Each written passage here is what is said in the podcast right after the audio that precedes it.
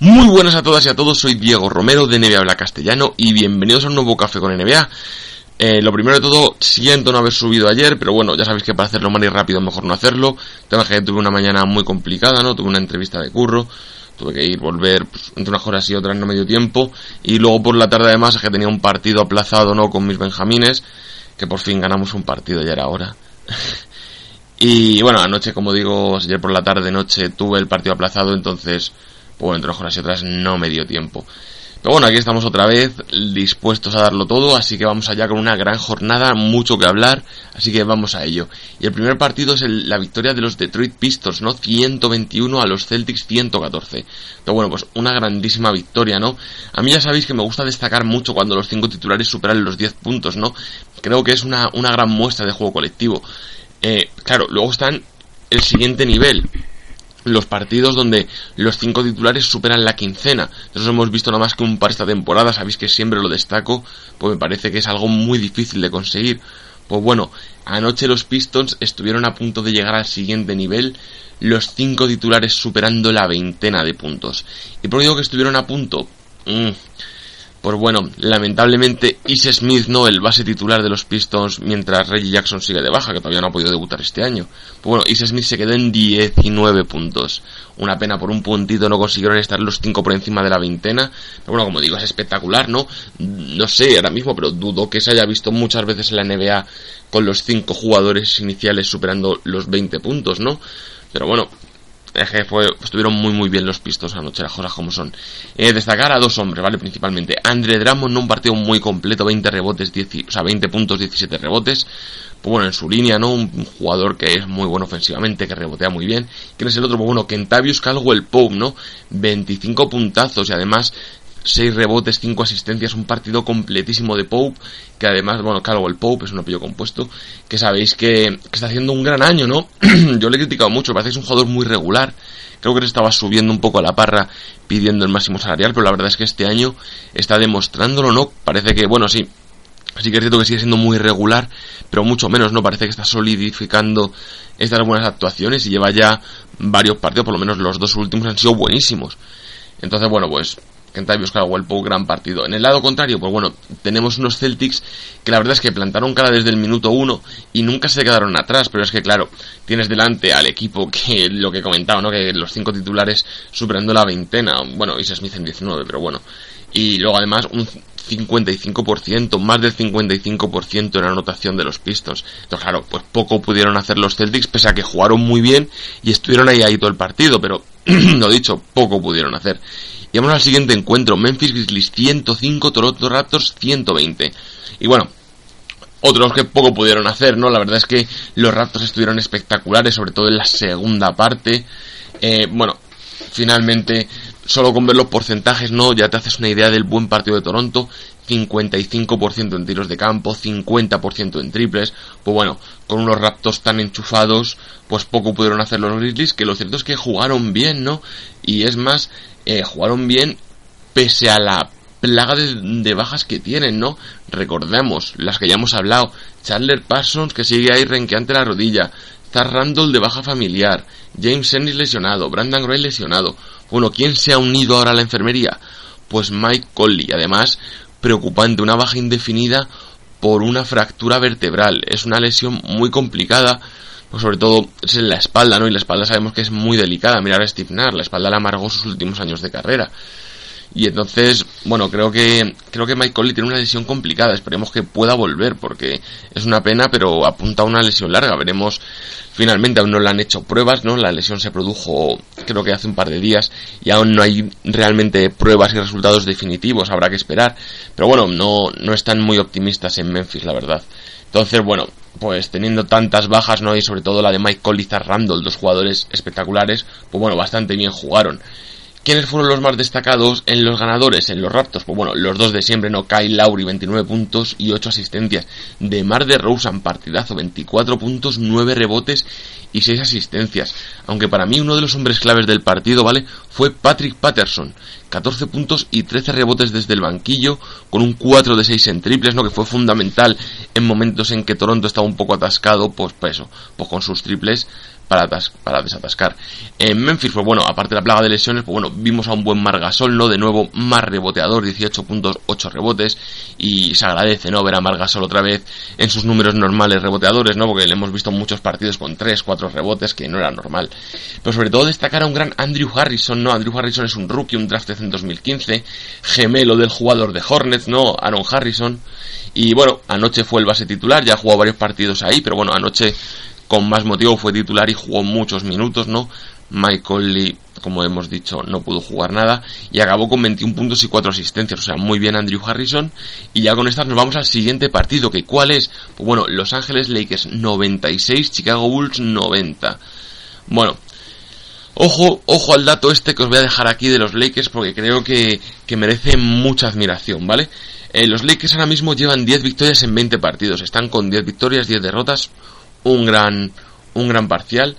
Y, o sea, un gran balance, perdón. Y como digo, 10 victorias en 20 partidos. El año pasado, ¿vale? Necesitaron 51 partidos para alcanzar las 10 victorias.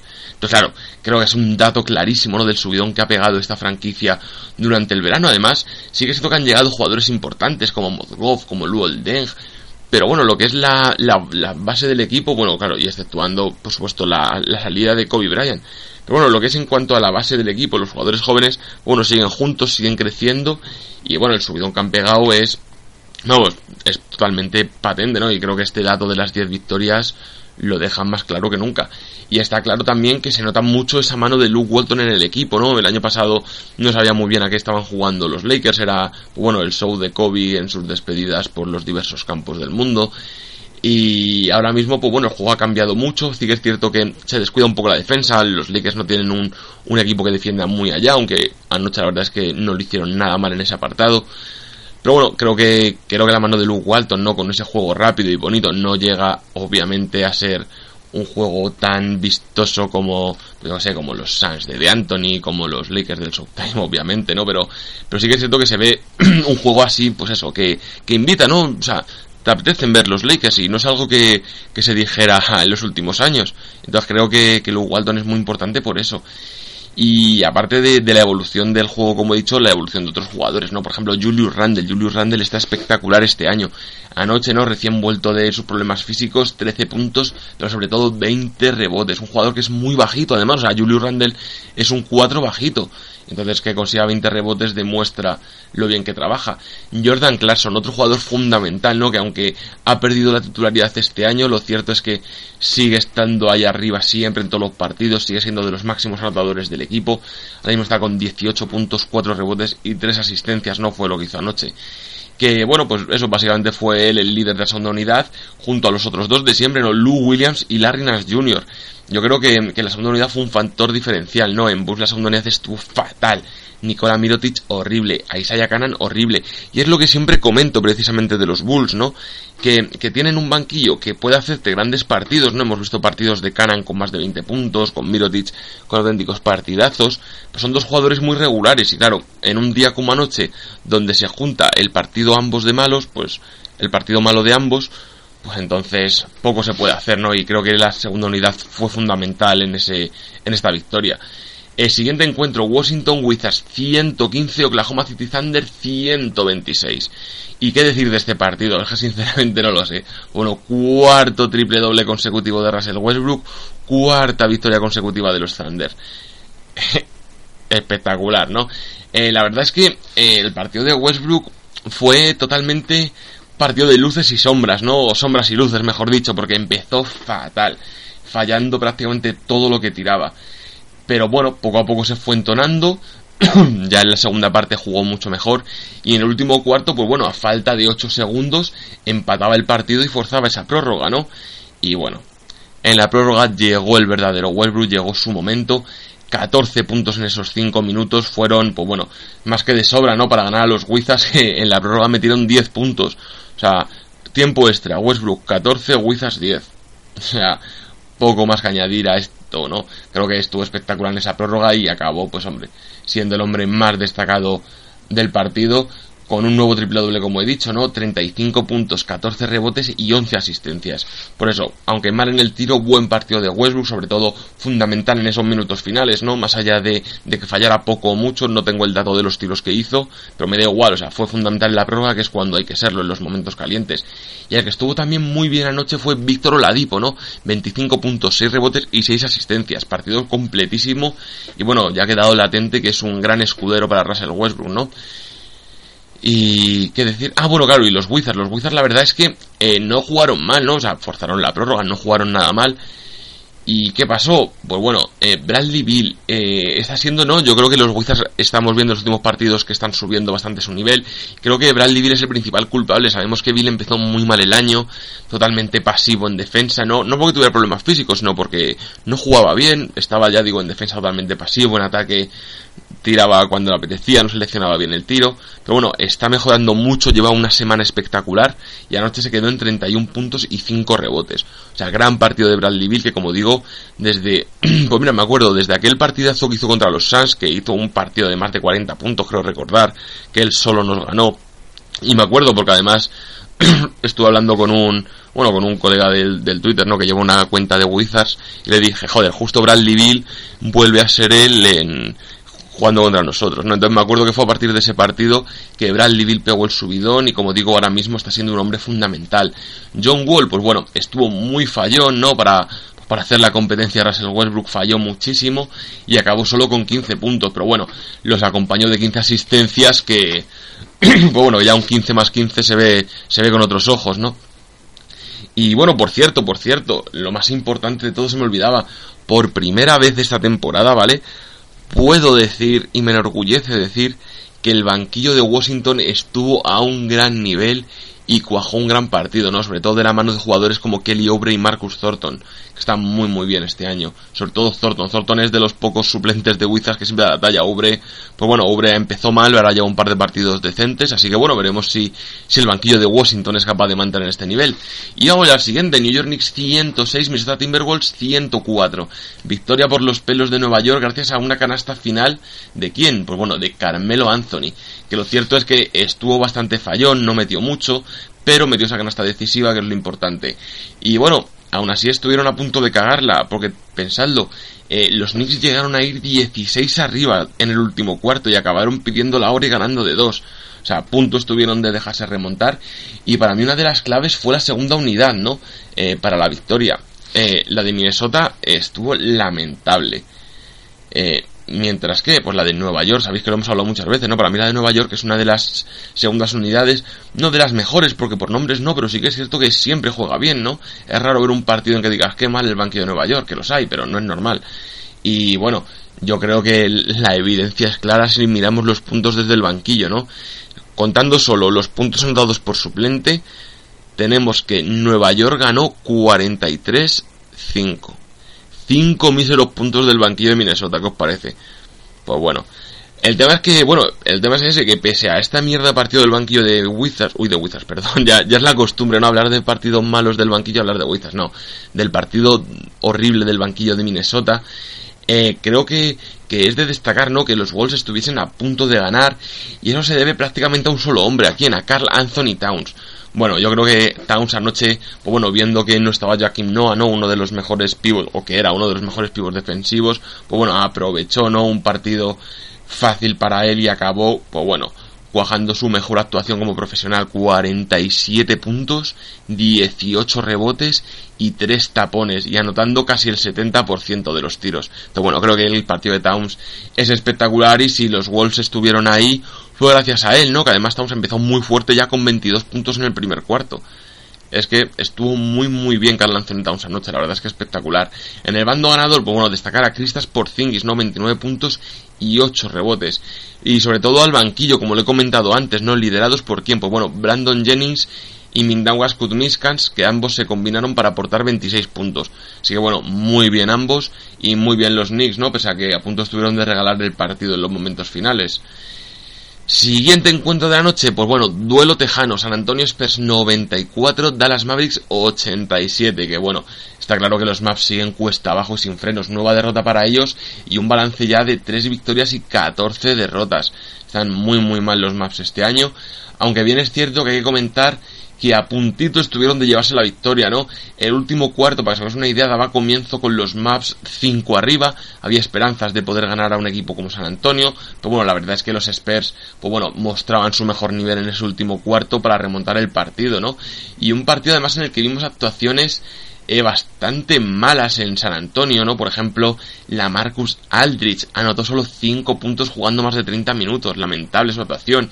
Y además se echaron en falta a tres jugadores importantísimos, ¿no? Que Greg Popovich optó por darles descanso, ¿no? En un partido, pues bueno, imagino que Popovich vio que era un equipo que venía en una mala racha y se permitió el lujo no de dar descanso a jugadores como Tony Parker, Manu Ginobili o nuestro Pau Gasol, ¿no? Entonces estuvieron tres jugadores importantísimos, ¿no? Tres de los mejores extranjeros de la historia de la liga, precisamente. Es que es curioso, ¿no? Que, que tanto Tony Parker como Pau Gasol como Manu Ginobili son tres de los mejores extranjeros de, las últimos, de los últimos 20 años, ¿no? Obviamente, encima de, todo, encima de los tres hay un tal Dirk Nowitzki, pero que estos tres jugadores estén juntos, ¿no? Pues es muy bonito, nunca me había parado a pensarlo hasta ahora.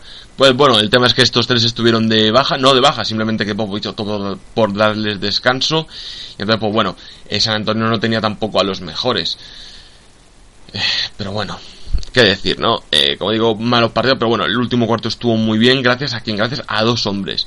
Kawhi Leonard y Patty Mills, los únicos capaces de superar los 20 puntos en el partido y junto a Danny Green los últimos capaces de superar la decena, ¿no? Entonces, bueno, eh, fueron los únicos a la altura, no fue un gran partido de San Antonio, pero fueron efectivos en el último cuarto para remontar el partido, así que se lo llevaron ellos y nos vamos al siguiente encuentro, otra de las grandes sorpresas de la jornada, ¿no? Atlanta Hawks 107, Phoenix Suns 109. Y bueno, eh, queda claro que el equipo de Atlanta sigue hundiéndose en un pozo sin fondo, ¿no? Llevan seis derrotas en los últimos siete partidos y entonces es evidente, ¿no? El bajón y también da rabia, ¿no? Porque esta última ha llegado contra un equipo que es bastante inferior a ellos, ¿no? Yo creo que nadie duda que Phoenix es un equipo bastante peor en comparación con Atlanta. Entonces, pues bueno, esas derrotas duelen incluso el doble. Pero poco que decir, ¿no? Atlanta está muy mal y, y me sorprende. En cuanto al partido, pues bueno, la verdad es que Phoenix empezó muy muy fuerte, ¿no? Un primer cuarto espectacular. Pero bueno, vimos luego en el segundo todo lo contrario, un cuarto muy flojo que permitió que, pues bueno, permitió que Atlanta se volviese a enganchar al partido y se llegó al descanso con Phoenix 2 arriba. La segunda parte, pues bueno, tremendamente igualada. La verdad es que ahora sí, ambos equipos estuvieron jugando bastante bien. Y bueno, tan igualada fue que ambos cuartos acabaron con un tanto empatados y Phoenix fue capaz de mantener esos dos puntos de ventaja, ¿no? Eh, bueno, a ver, es evidente que en Atlanta la baja de, Paul Millsap eh, yo creo que jugó un papel fundamental, ¿no? Está claro que que Paul Millsap es un pilar tanto en ataque como en defensa, sobre todo en esto último.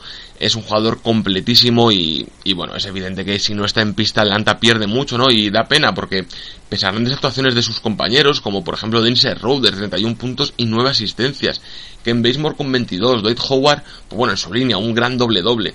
Pero claro, es que Millsap, lo dicho, es demasiado importante. Yo creo que el equipo se resintió y permitió eso, permitió precisamente que los Suns se pusieran a tope. ¿Y a quién destacó en Phoenix? Pues bueno, la verdad es que fue un partido extraño, ¿no? La verdad es que Eric Bledsoe no jugó bien, eh, Devin Booker no jugó bien. Entonces, ¿quiénes fueron los mejores del equipo? Pues bueno, los mejores del equipo llegaron de la segunda unidad.